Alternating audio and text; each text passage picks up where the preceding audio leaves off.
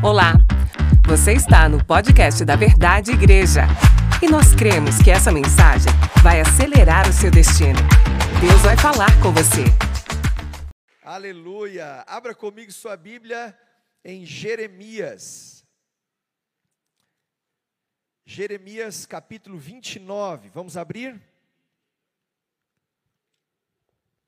Ao 14. O tema dessa mensagem é antecipe o futuro. Isso mesmo, antecipe o futuro. Nós estamos numa série de mensagens com cinco domingos, baseada nesse livro que Deus me deu o privilégio de estar escrevendo com o tema Acelere seu destino, sem tempo a perder. Hoje, nessa manhã, você não tem tempo a perder, porque Deus olhou e viu que você é uma pessoa de futuro. Agora, uma das coisas melhores do que você ter uma mensagem baseada num livro é que esse livro é baseado nesse livro. E aí as coisas fazem sentido. Porque quando um livro está baseado em outra coisa, você pode até extrair princípios, mas quando um livro como esse está baseado no principal livro da história da humanidade, que é as Escrituras Sagradas, você passa a ter chaves de sabedoria, princípios que vão te ajudar a ter uma vida de futuro, ou um futuro glorioso. Você está comigo? Então você que nos visita pela primeira vez, seja muito bem-vindo. Você está em casa, encontrou nesse lugar uma família para pertencer. Jeremias capítulo 29, deixa eu te dar um pouquinho do contexto.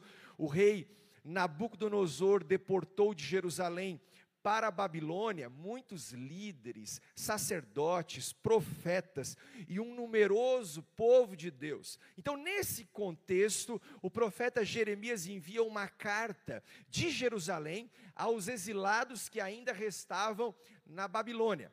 E o conteúdo da carta é esse conteúdo que eu quero liberar sobre o seu coração, porque eu acredito que Deus vai liberar futuro sobre você. Então, é o conteúdo da carta que está expressando uma promessa poderosa sobre o futuro do povo de Deus. Nós estamos num outro contexto, mas o coração de Deus é revelado aqui sobre o futuro das pessoas, sobretudo quando nós estamos vivendo algum tipo de cativeiro. Eu não sei se você está vivendo algum tipo de cativeiro.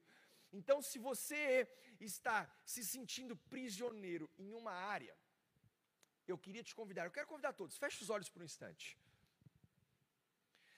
Nós cantamos uma canção, feche seus olhos, isso. Nós cantamos uma canção nessa manhã com o nome Algo Maior.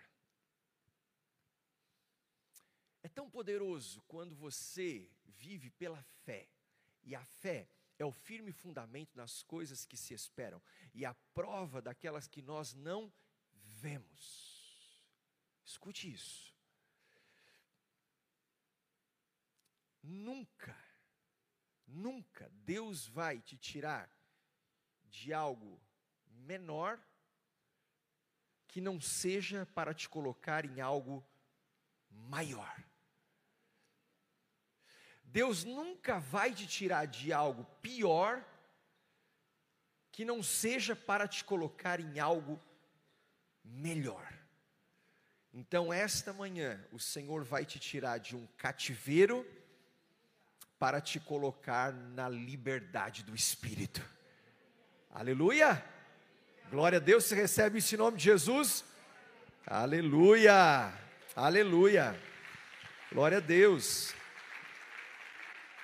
Jeremias capítulo 29, verso 4, vem então a, o conteúdo da carta em que Deus usa o profeta Jeremias para falar com aqueles que estavam exilados na Babilônia, diz assim: Assim diz o Senhor dos Exércitos, o Deus de Israel, a todos os exilados que deportei de Jerusalém para a Babilônia: construam casas e habitem nelas, plantem jardins e comam de seus frutos, casem-se, tenham filhos e filhas, escolham mulheres para casar-se com seus filhos e deem as suas filhas em casamento, para que também tenham filhos e filhas. Multipliquem-se e não diminuam Busquem a prosperidade da cidade para a qual eu o deportei, e orem ao Senhor em favor dela, porque a prosperidade de vocês depende da prosperidade dela, porque assim diz o Senhor dos exércitos, o Deus de Israel: não deixem que os profetas e adivinhos que há no meio de vocês os enganem, não deem atenção aos sonhos que vocês os encorajam a terem. Eles estão profetizando mentiras em meu nome. Eu não os enviei, declara o Senhor. Assim diz o Senhor: quando se completarem os 70 anos da Babilônia, eu cumprirei a minha promessa em favor de vocês, de tê-los de volta para este de trazê-los de volta para este lugar, porque sou eu que conheço os planos que tenho para vocês, diz o Senhor, planos de fazê-los prosperar e não de lhes causar dano, planos de dar-lhes esperança e um futuro. Então vocês clamarão a mim, virão orar a mim, e eu os ouvirei. Vocês me procurarão e me acharão quando me procurarem de todo o coração. Eu não deixarei ser, eu me deixarei ser encontrado por vocês, declara o Senhor, e os trarei de volta do cativeiro. Eu os reunirei de todas as nações e de todos os lugares para onde eu os dispersei, e os trarei de volta para o lugar de onde os deportei, diz o Senhor. Pai, obrigado por essa palavra. Uma palavra onde nós vamos antecipar o nosso futuro pelos olhos da fé. Deus, eu te peço em nome de Jesus, que seja uma palavra rema, uma palavra que coloque o seu povo em movimento, que dê futuro, que dê destino, que destrave o presente, que coloque uma aceleração sobrenatural na vida, no coração e na mente de cada um aqui, em nome de Jesus. Quem crê, diga amém. Meu irmão, definitivamente, eu e você não fomos projetados para andar para trás, sim ou não? Não fomos. Anatomicamente, anatomicamente, observe o seu corpo anatomicamente, você e eu fomos projetados por Deus para sair do ponto A para o ponto B, se deslocando para frente. É sempre para frente. Você foi criado para ser puxado pelo futuro. Olhe para os seus pés. Para onde seus pés estão apontando? Para frente. Aonde está localizado os seus olhos? Atrás ou na frente? Na frente. Observe a sua boca. A sua boca está projetada para que a sua fala projete para frente. Olhe para suas orelhas. Faça isso no espelho, né? Obviamente. Não tente fazer agora. Ela está projetada para ouvir com mais é, nitidez e, audivelmente aquele som que vem da frente. Tudo está projetado para frente. Se você andar, observe, os seus braços, eles foram projetados para se movimentar para frente. Tudo é para frente. O deslocamento mais seguro que uma pessoa pode ter e equilibrado é para frente. Se você andar, e sobretudo se você correr, ou seja, acelerar, é muito mais seguro e equilibrado se você se projetar para frente. Então, ande, corra, fale, olhe, tudo para frente. Agora, tem uma coisa que é ainda mais importante. Se tudo isso está projetado para frente, por que, que você vai colocar a sua mente para trás? Se você está vivendo no presente, com a sua mente no passado, é como se você estivesse andando assim. O Senhor está no seu futuro, te projetando para o amanhã, mas a sua mente não pode estar presa no passado.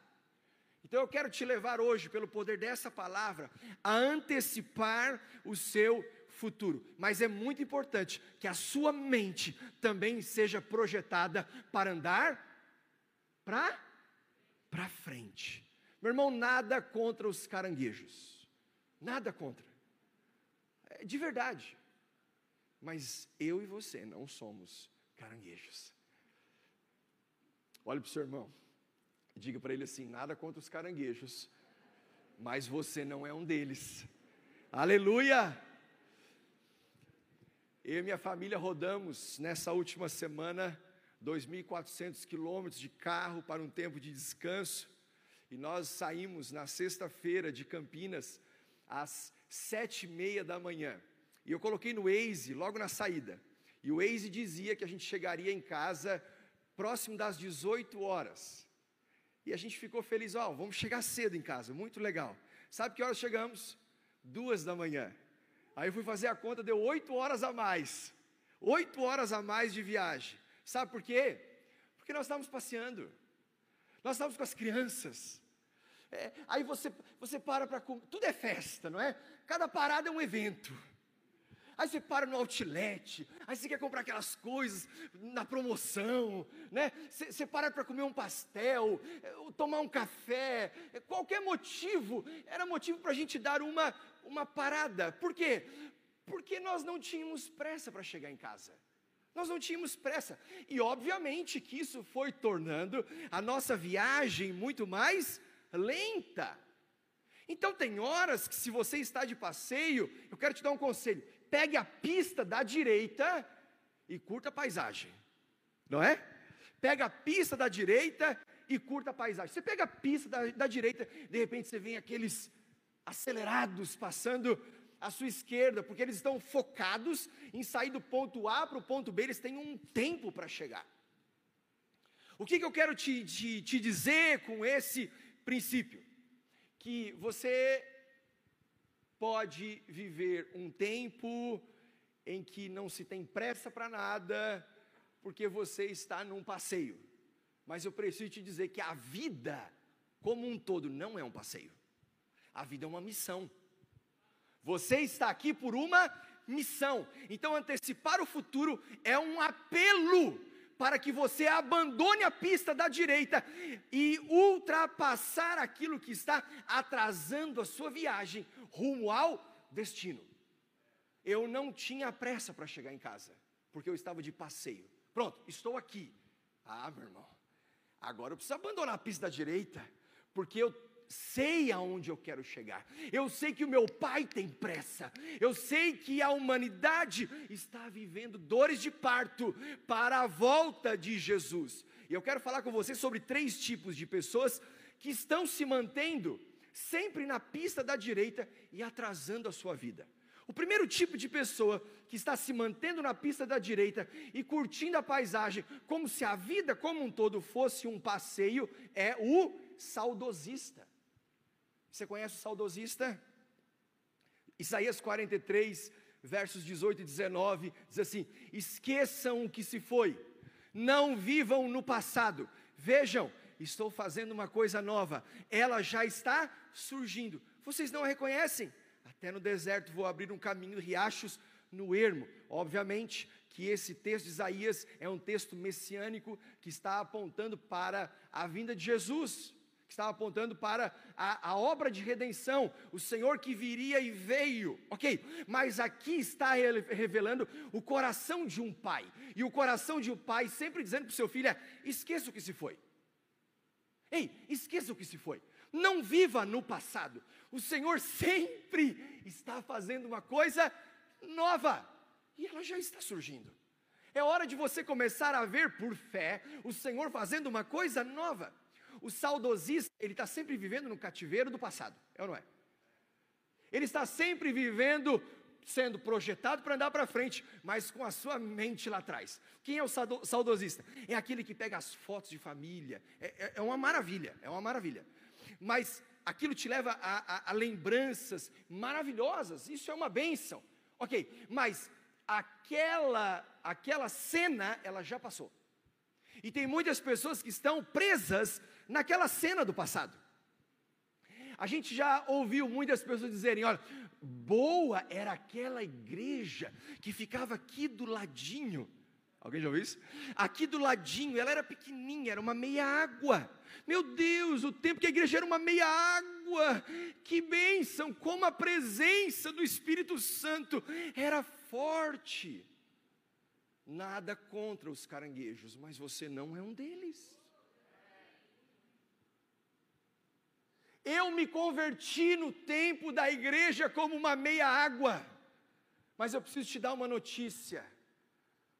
Não existe mais igrejas do século XIX, porque não existem mais pessoas no século XIX.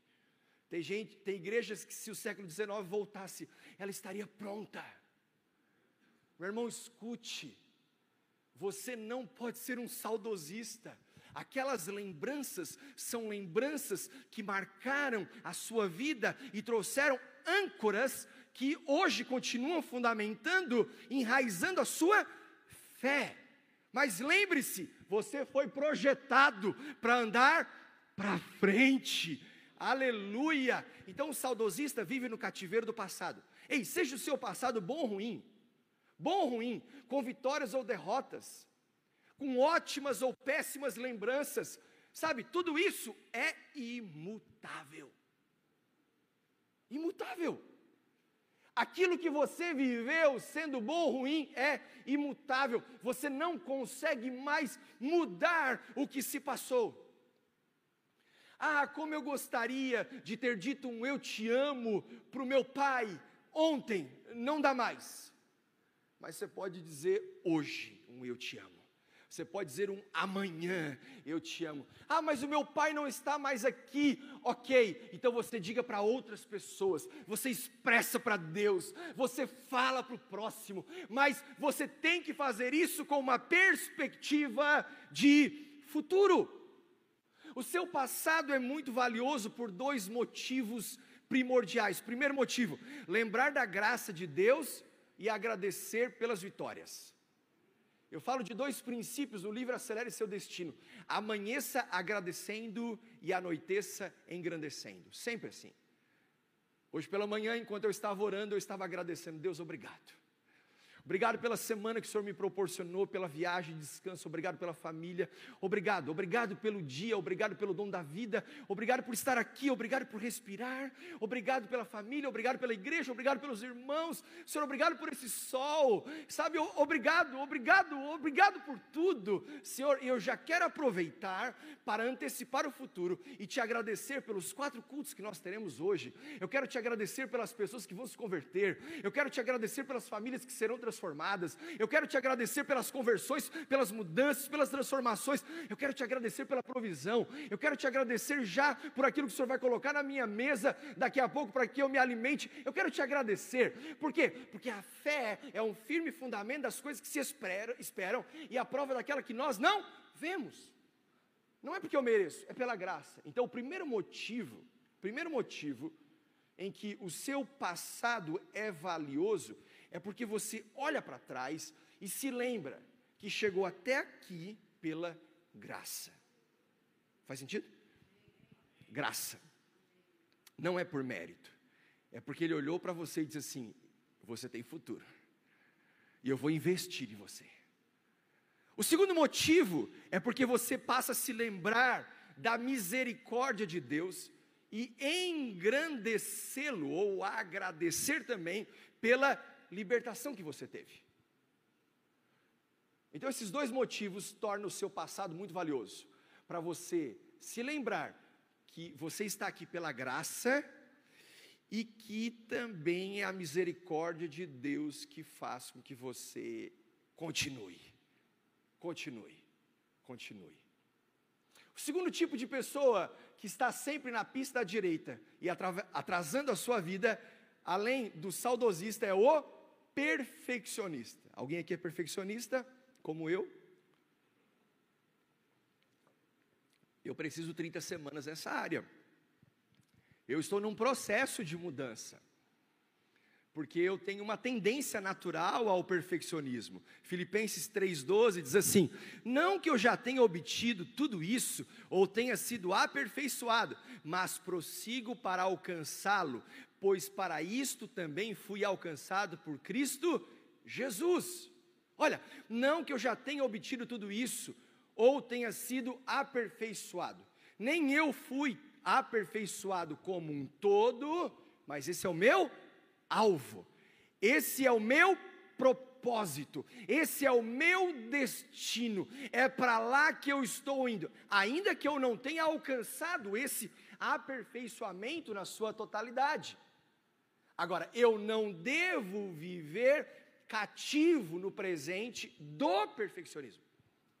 Eu não posso.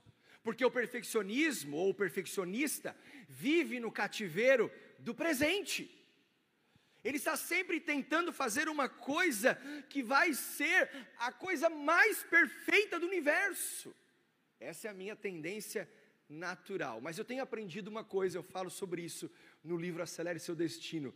É melhor feito do que perfeito. É melhor feito do que perfeito. Quando eu fui escrever o livro, eu passei por três fases. A primeira fase foi há um ano e meio atrás, quando eu estava de férias e eu comecei. Então, essa foi a primeira fase. Eu comecei a escrever.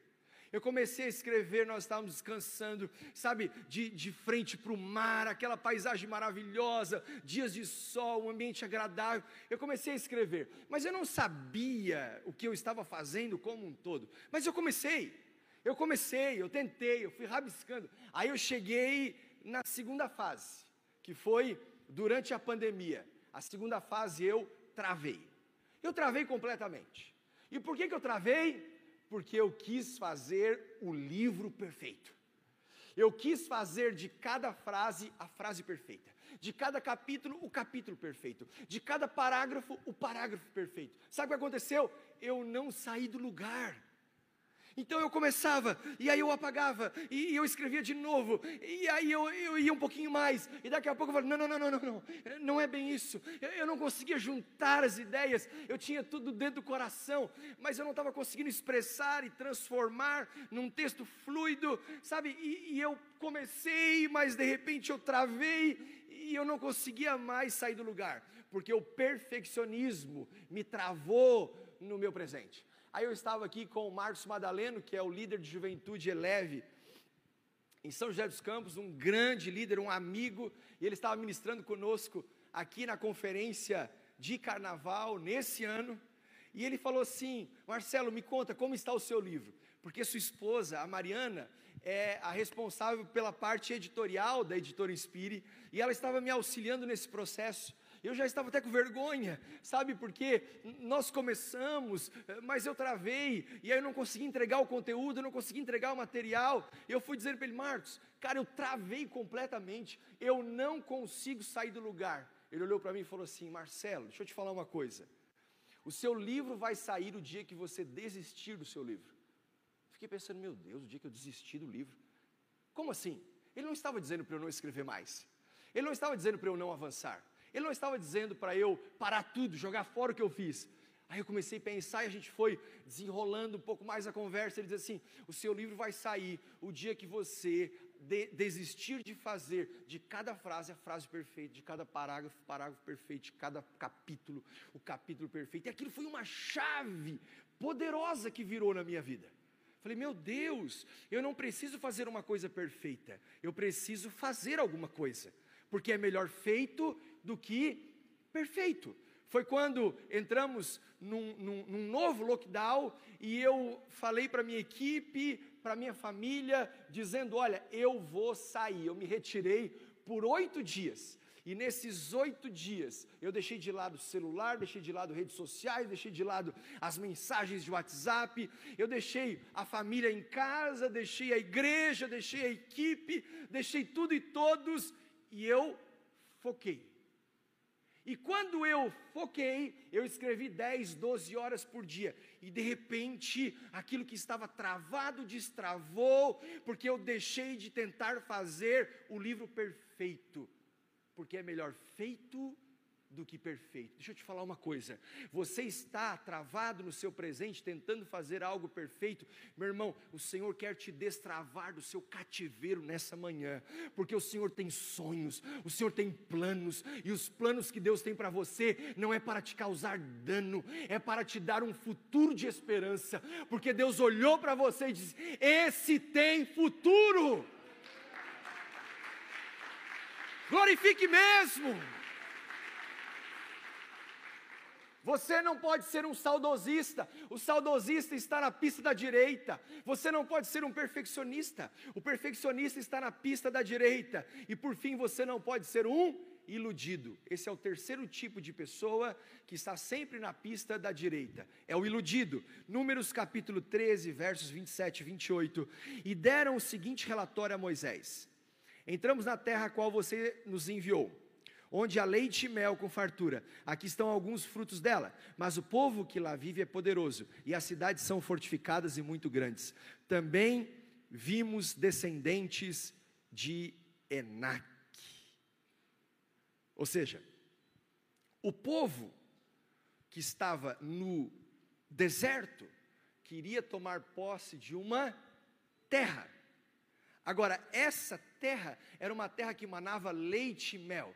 O que Deus faz? Deus manda doze espias, doze espias, e que deram esse relatório a Moisés: olha, entramos na terra a qual você nos enviou, onde há leite e mel com fartura. Legal, tem muita coisa boa.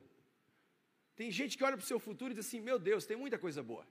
Tem leite, tem mel, tem fartura, tem abundância, tem prosperidade, tem vida longa, tem, tem dias gloriosos pela frente. E diz: olha, aqui estão alguns frutos dela. Meu Deus, que coisa boa. Só que o problema é quando entra o mas. O problema é quando entra a, a, a, visão negativa, quando entra o olhar pessimista, quando nós somos, somos cativos na pista da direita, através dos mas. Olha, tudo é muito bom, mas o povo que vive lá é poderoso. Meu irmão, deixa eu te falar uma coisa. Deus nunca vai te mandar para uma missão como um kamikaze, de peito aberto. Estou te enviando lá de peito aberto você morrer lá. Ele vai te enviar para uma missão porque ele sabe que existe um propósito e ele já viu que você tem futuro. E é por isso que você recebe um manto de autoridade, uma capa, uma capa, a capa da capacitação de Deus. Deus nunca vai enviar os capacitados. Deus sempre vai capacitar aqueles que são escolhidos. Eu nunca estou perfeito bastante para fazer na força do meu braço, mas no processo eu vou sendo aperfeiçoado enquanto estou passando pela vida. Mas o povo que lá vive é poderoso e as cidades são fortificadas e muito grandes. Também vimos descendentes de Enac, ou seja, dos de todos os doze espias, dez voltaram com esse relatório aqui. Em outras palavras, ele estava dizendo assim: Deus, Moisés, olha, isso aqui não é para nós, não. Não. Tem, tem, coisa legal no futuro, parece que tem um, um, uma terra bacaninha, mas isso aqui não é para gente, não. Não dá para nós. Não dá para nós. Não dá para nós. Então, o iludido, ele vive no cativeiro do futuro. O que, que eu quero dizer com isso? Um verdadeiro conquistador não pode viver iludido. O Senhor não estava dizendo, olha, vocês vão lá, olhem a terra, e lá não vai ter nenhum problema. Não. Nós estamos aqui para começar uma nova semana. Eu não posso dizer para você que não vai ter problemas nessa sua próxima semana que está começando. Eu não posso dizer para você que nesse segundo semestre você não vai passar por lutas, por, por adversidades. Então, é minha responsabilidade te dizer: olha, não viva iludido. Tem gigantes, tem problemas, tem riscos, tem perigo. E é por isso que eu quero quebrar com qualquer resquício, através dessa palavra, de ilusão na sua vida. Por quê? Porque você tem que ir para a sua missão com uma mentalidade para frente de um conquistador. Então acredite, agora, por definição, conquista, olha só, é algo que se sobrepõe sobre uma força contrária. Um conquistador, ele vai sobrepor a sua vida em atitude sobre as forças contrárias que estão ocupando aquele território. Ou seja, não se iluda, inimigos o aguardam, mas saiba, eles se levantam para cair. Eles se levantam para cair. Doze espias, dos doze, dez voltaram dizendo: a terra é boa, é legal, mas não dá para nós. Só que dois deles voltaram com uma desconfiança. Dois só. E aqui eu quero te deixar uma chave. Desconfie se nenhuma resistência aparecer pelo caminho. Josué e Caleb. Falei assim: estou desconfiado. Você está desconfiado do que, Josué? Caleb. Tem muita resistência. Tá, e o que você quer dizer com isso? Então eu acho que esse negócio é para nós. Caleb falou: Josué, eu acho que você tem razão. Tem muita resistência. Porque só árvore boa recebe pedrada. Só árvore que dá bons frutos recebe pedrada. Só coisa boa que tem inimigos que precisam ser conquistado. Porque se não é bom, ninguém queria. É ou não é? Então você não pode viver iludido, mas você não pode viver também pessimista. Eu sei o que me aguarda, mas eu tenho que começar a desconfiar dos meus próprios pensamentos. Começar a desconfiar dos meus próprios sentimentos. Quando você não enfrenta resistências, eu quero te dizer uma coisa: comece a desconfiar que você pegou o caminho errado. O caminho errado. Quanto maior a resistência que eu e você enfrentamos, mais motivados nós temos que ficar. Números capítulo 13, verso 30. Então Caleb fez o povo calar-se perante Moisés e disse: Subamos e tomemos posse da terra. É certo que venceremos. Aonde estão os Calebes desta geração? Aonde estão os Calebes e os Josués que abandonam a pista da direita? Porque não são saudosistas, porque não são perfeccionistas e porque não são iludidos, mas que se colocam na pista da esquerda e acelera para o seu destino. Acelera para o seu destino. Sêneca disse: apressa-te a viver bem e pensa que cada dia é por si só uma vida. Você tem que ter pressa de uma coisa: viver bem. E saber que cada dia deve ser vivido como se fosse uma, uma vida. Se você tivesse ou soubesse que esse dia é o dia da sua vida, o que você faria? Tem gente que ia pular de paraquedas. Pastor, meu sonho é pular de paraquedas. Tem gente que ia fazer uma viagem. Tem um livro, é, é, até uma série de mensagens, que diz, é, é, é que tem o tema uh, Um mês para viver. Esse é um livro, Um mês para viver. Se você tivesse apenas um mês para viver, como você viveria nesse mês? Se você tivesse um dia para viver, como você viveria nesse dia? Que palavras você diria para quem você tanto ama? O que você faria por quem você convive? Qual o passo que você daria que você ainda não deu? O que você abandonaria que ainda está te prendendo? Quais lutas que você entraria e quais lutas que você não entraria? O que você arriscaria que você está sempre deixando para amanhã? Então, meu irmão, é hora de você assumir uma nova postura. Apressa-te a viver bem e pensa que cada dia é por si só uma vida. Aleluia! Aleluia! Sabe quando você quer muito uma coisa e recebe a notícia que você estava, que aquilo que você estava esperando vai chegar antes, como você fica? Eu, eu quero tanto algo e de repente você recebe uma mensagem: olha, o seu pedido vai chegar antes, antes do prazo. Qual o seu sentimento? Você fica radiante, você fica alegre, você fica feliz então, esse é o verdadeiro significado para, para a palavra esperança, na perspectiva bíblica. Na perspectiva bíblica, esperança é a antecipação com felicidade daquilo que é bom. Esse é o significado bíblico para a esperança. Você só pode ficar feliz e querer o seu futuro, que o seu futuro chegue logo, se você estiver seguro da sua colheita, sim ou não? Se você sabe que vai viver uma semana colhendo aquilo que você não gostaria, é porque você já se deu conta e está com a consciência de que o que você plantou não é tão bom. Agora, se você tem sementes no altar, se você tem sementes plantadas, por que você não quer viver o quanto antes aquilo que você semeou? Antecipar o futuro tem a ver com uma lei, a lei da semeadura e da colheita. Sabe por que eu quero que o meu futuro chegue logo? Porque eu tenho sementes no altar. Sabe por que, que você deve querer que o seu futuro chegue logo, antecipar o seu futuro? Porque você está esperando por uma coisa gloriosa. Eu tenho sementes no altar, você tem sementes no altar, você tem sementes plantadas, e quem tem sementes plantadas, cedo ou tarde colhem. Amém ou não amém? Aleluia! Então hoje eu quero que você comece a pensar nessa antecipação do futuro, saindo da pista da direita e pegando a pista da esquerda, fazendo três escolhas. E aqui eu caminho para o final dessa mensagem. Três escolhas.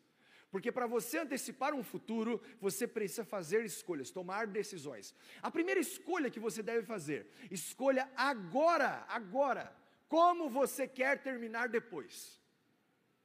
É hoje que você tem que escolher como você quer terminar amanhã. Você não pode viver uma vida se dando ao luxo de ser uma obra do acaso. Você não pode chegar no seu futuro, colocar a flecha no seu amanhã e pintar o alvo em volta. Ah, era aqui que eu queria chegar. Não, você chegou aqui e agora está se enganando fazendo o alvo em volta. Não. Chegou a hora de você começar a semear com uma escolha, com uma decisão, como você quer terminar lá na frente. Vamos de volta para o texto de Jeremias, capítulo 29, versos 5 e 7, 5 a 7. Lembre-se, um povo no cativeiro, e o Senhor dá uma palavra através do profeta, dizendo assim: construam casas e habitem nelas. Plantem jardins e comam de seus frutos. Casem-se e tenham filhos e filhas Escolham mulheres para casar-se com seus filhos e deem as suas filhas em casamento, para que também tenham filhos e filhas. Multipliquem-se e não diminuam. Busquem a prosperidade da cidade para a qual eu os deportei e orem ao Senhor em favor dela, porque a prosperidade de vocês depende da prosperidade dela. Lei da semeadura e da colheita. Da semeadura até a colheita existe um tempo, existem estações, um processo que precisa ser respeitado. Agora, os dois vilões da sua colheita se chama imediatismo e procrastinação. Ou seja, eu quero colher sem dar o tempo necessário para que essa semente se desenvolva. Ei, calme. Há um processo de formação da parte de Deus no seu interior. Agora, por outro lado, eu não posso me me, me, me é, deixar com que o outro vilão tome conta, que é a procrastinação. Não, eu não vou fazer agora. Não, eu, eu vou deixar para a próxima semana. Sabe, eu não estou pronto ainda para tomar essa decisão. Meu irmão, quem tem tendência ao imediatismo precisa desenvolver paciência. Agora, quem tem tendência à procrastinação precisa desenvolver atitude. Gálatas capítulo 6, verso 7 diz assim: Não se deixem enganar, de Deus não se zomba, pois o que o homem semear, isso também colherá. Então, algumas perguntas têm que estar fresquinhas na nossa mente. Como eu quero terminar, ou como eu quero ter a minha saúde amanhã? Ah, eu quero ter uma saúde, eu quero ter um bem-estar, eu quero ter uma qualidade de vida muito melhor do que eu tenho hoje. Então você tem que tomar algumas decisões. Você tem que fazer algumas escolhas hoje, agora. Então você vai escolher deixar o açúcar de lado, você vai escolher ter uma noite de sono melhor, você vai escolher um dia de descanso na sua semana. Por quê? Porque você está pensando no seu futuro. Como você antecipa o seu futuro? Fazendo escolhas no seu presente. Faz sentido? Como você quer lidar com o dinheiro amanhã? Com os recursos financeiros? Eu preciso plantar hoje? Eu escolhi, eu e minha casa, o caminho da fidelidade e da generosidade. Eu escolhi ser um dizimista fiel e um ofertante generoso. Eu escolhi. Por quê? Porque eu estou prevendo o meu futuro. Porque tudo que o homem plantar, o homem colherá. Você não vai colher sem ter, sem ter sementes plantadas. O único que colhe, com, o único que tem a prerrogativa de colher onde não plantou foi Jesus. Eu e você, nós temos que, nós temos que ralar. Nós temos que semear, nós temos que plantar. Como você quer terminar com as pessoas? Como você quer viver no futuro com as pessoas? Eu escolhi acreditar nas pessoas. As pessoas erram? Erram. As pessoas falham? Falham. As pessoas viram as costas? Viram. Mas eu escolhi acreditar nas pessoas. Porque eu olho para o meu Deus e eu vejo Deus acreditando nas pessoas. Isso me faz viver sem arrependimentos. Como você quer chegar no final com a sua fé? Paulo, no final da sua vida, disse: Eu combati o bom combate, eu acabei a carreira e eu guardei a fé. Então eu escolhi hoje, hoje, agora, aumentar a temperatura do meu processo de santificação. São escolhas que a gente vai fazendo ao longo da vida. Como você quer terminar o seu ministério? Eu escolhi exagerar por fé do que me intimidar por medo. Quando eu olho para a Bíblia de capa a capa, eu nunca vi Deus repreendendo uma pessoa porque ela teve muita fé.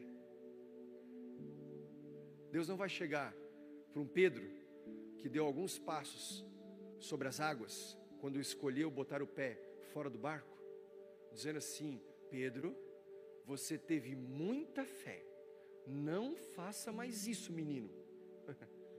Jesus faz isso? Não. O que, que o Senhor faz? Gideão, é com você. Não, mas eu sou tão pequenininho. A minha tribo é tão minúscula. A minha família é tão insignificante. Gideão, Gideão, Pedro, vamos, Pedro. Aí afundei. Não tem problema, estou aqui, ó.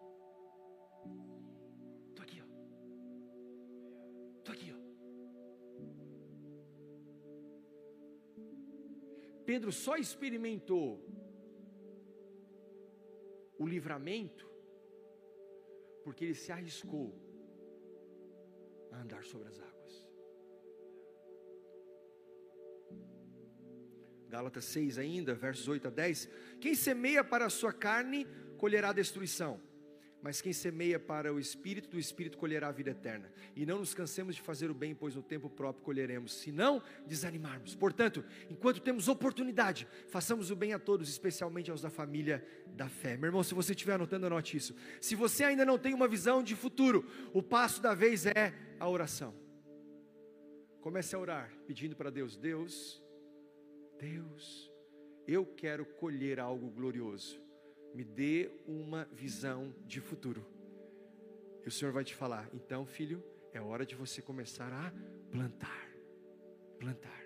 A segunda escolha que você tem que fazer na antecipação do seu futuro, dois, escolha agora, agora, como você quer lidar com o momento. Como é que você quer lidar com o seu momento? Como é que você vai lidar com o seu agora, com, com a fase que você está vivendo? Com a situação que você se encontra, seja ela boa ou ruim. Uma coisa é o que fizeram com você, a outra coisa é o que você vai fazer com aquilo que fizeram com você. Uma coisa é a palavra que você ouviu dizendo: Olha, você não vale nada. A outra coisa é o que você vai fazer com aquilo que você ouviu dizendo que você não vale nada. Sabe o que você vai fazer? Você vai olhar para o alto e ouvir do Pai: Esse tem futuro. Esse tem futuro. Então escolha agora como você quer lidar com o momento. Jeremias 29, 8 e 9, porque assim diz o Senhor dos Exércitos, o Deus de Israel: não deixem que os profetas e adivinhos que há no meio de vocês os enganem. Não deem atenção aos sonhos que vocês os encorajam a terem. Eles estão profetizando mentiras em meu nome. Eu não os enviei, declara o Senhor. Meu irmão, a distração do presente, a distração do presente é um vilão do seu destino.